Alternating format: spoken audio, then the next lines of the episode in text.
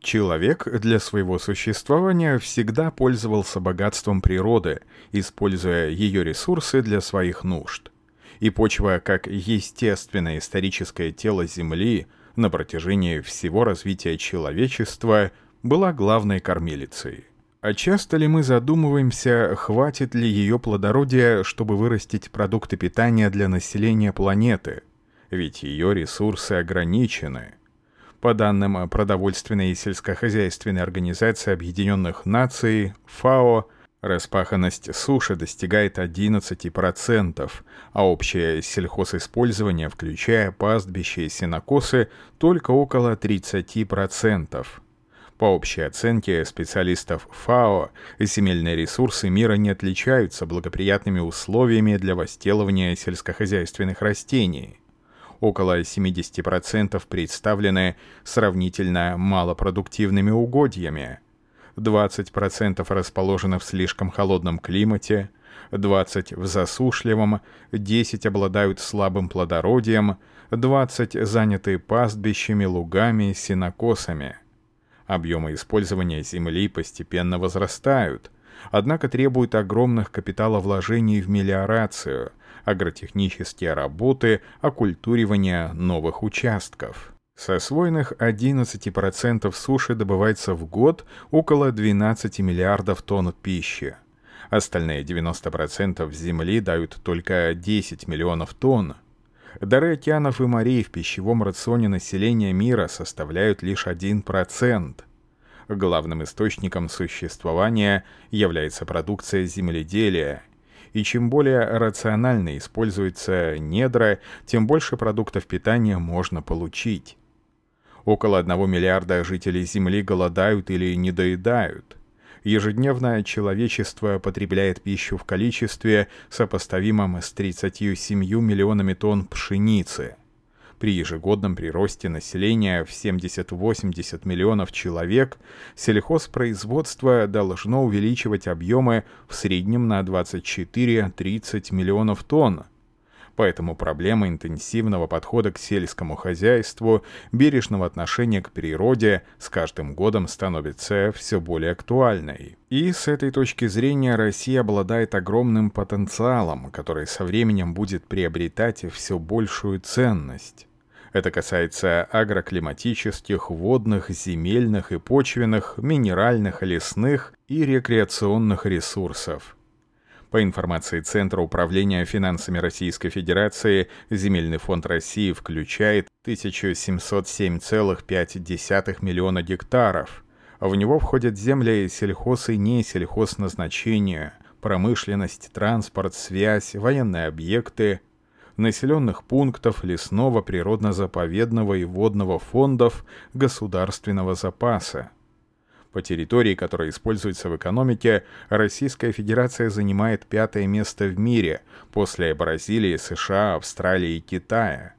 При этом почвенные ресурсы, запасы земель, пригодных для ведения сельского хозяйства и выращивания леса, совсем невелики. В земельном фонде страны сельхозугодья занимают только 13%. Из них пашни всего 8%.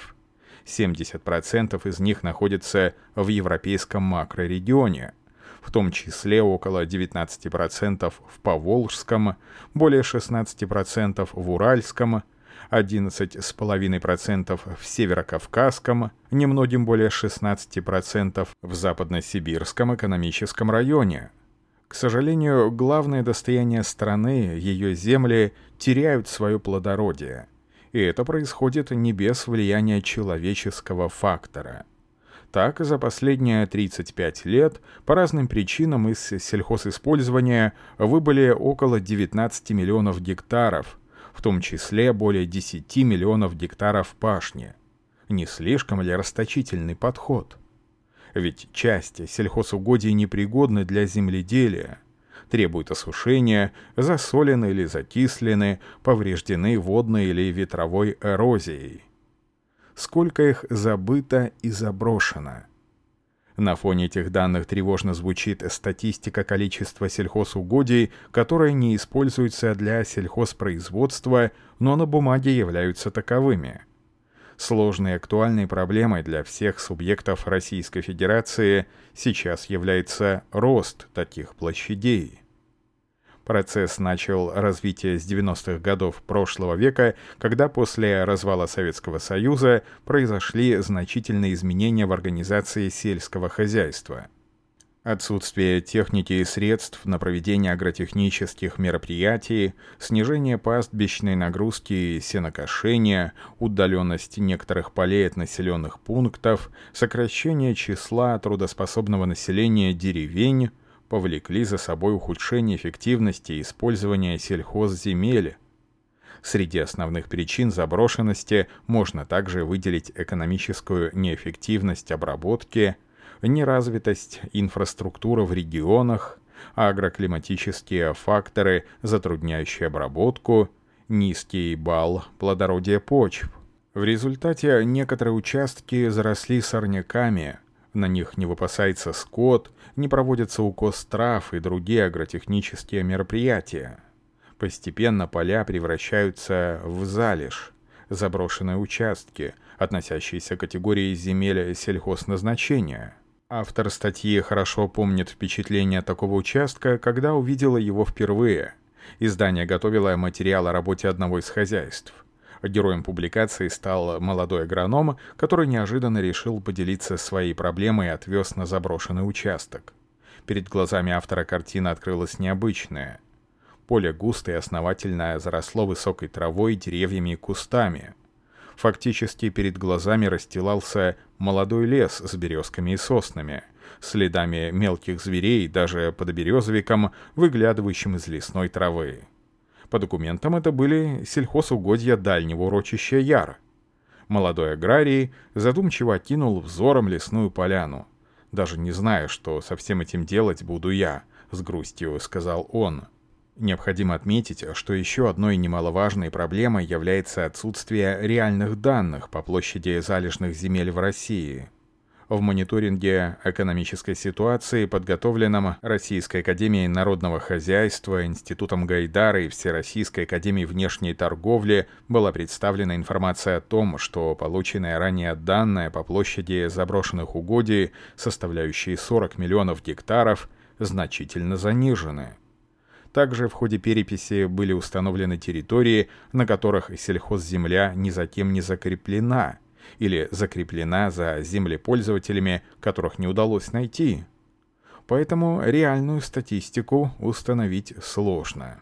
Но данные последней всероссийской переписи дают понимание масштабов неиспользования земельных участков в каждом федеральном округе – Анализируя эти данные, ученые Национального исследовательского Томского политехнического университета в своем обзоре состояния залежных земель в федеральных округах России отмечают, что наибольшая площадь залежей в Северо-Западном федеральном округе.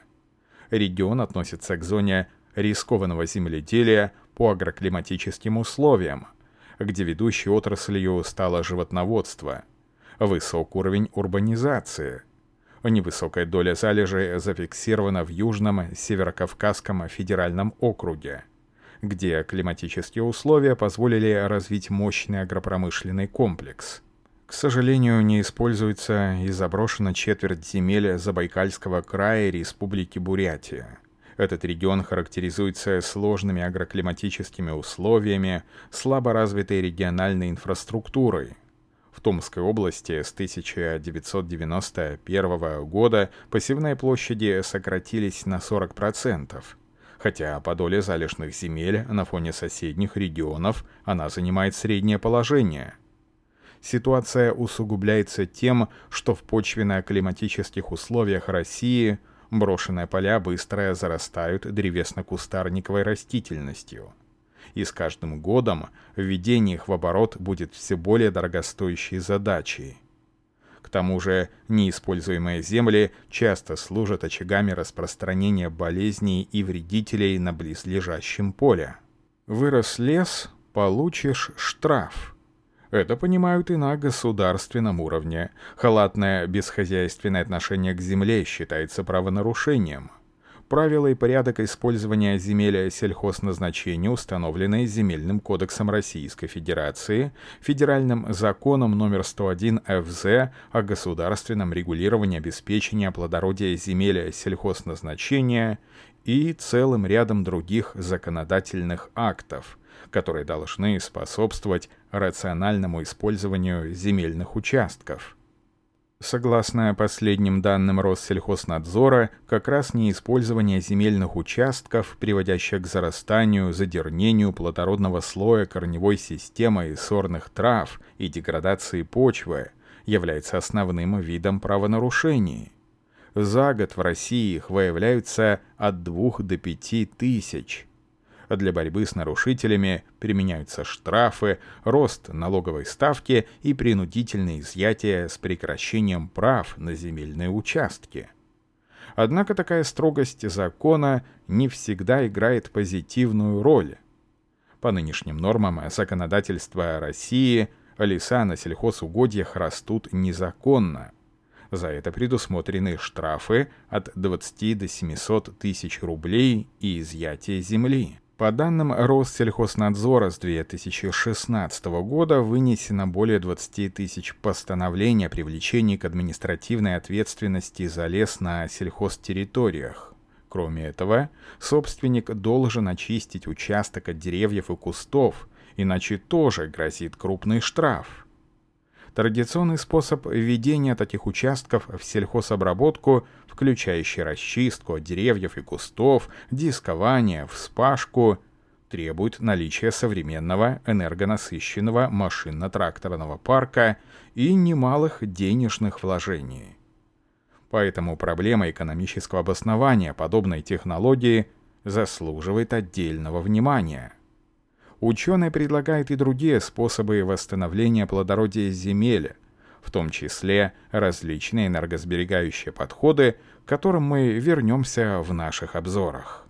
Наиболее острую дискуссию и полемику сейчас вызывают участки, на которых вырос лес. Если на бывшем поле полноправными хозяевами стали дикие звери, стоит ли возвращать его все в оборот и за счет каких средств?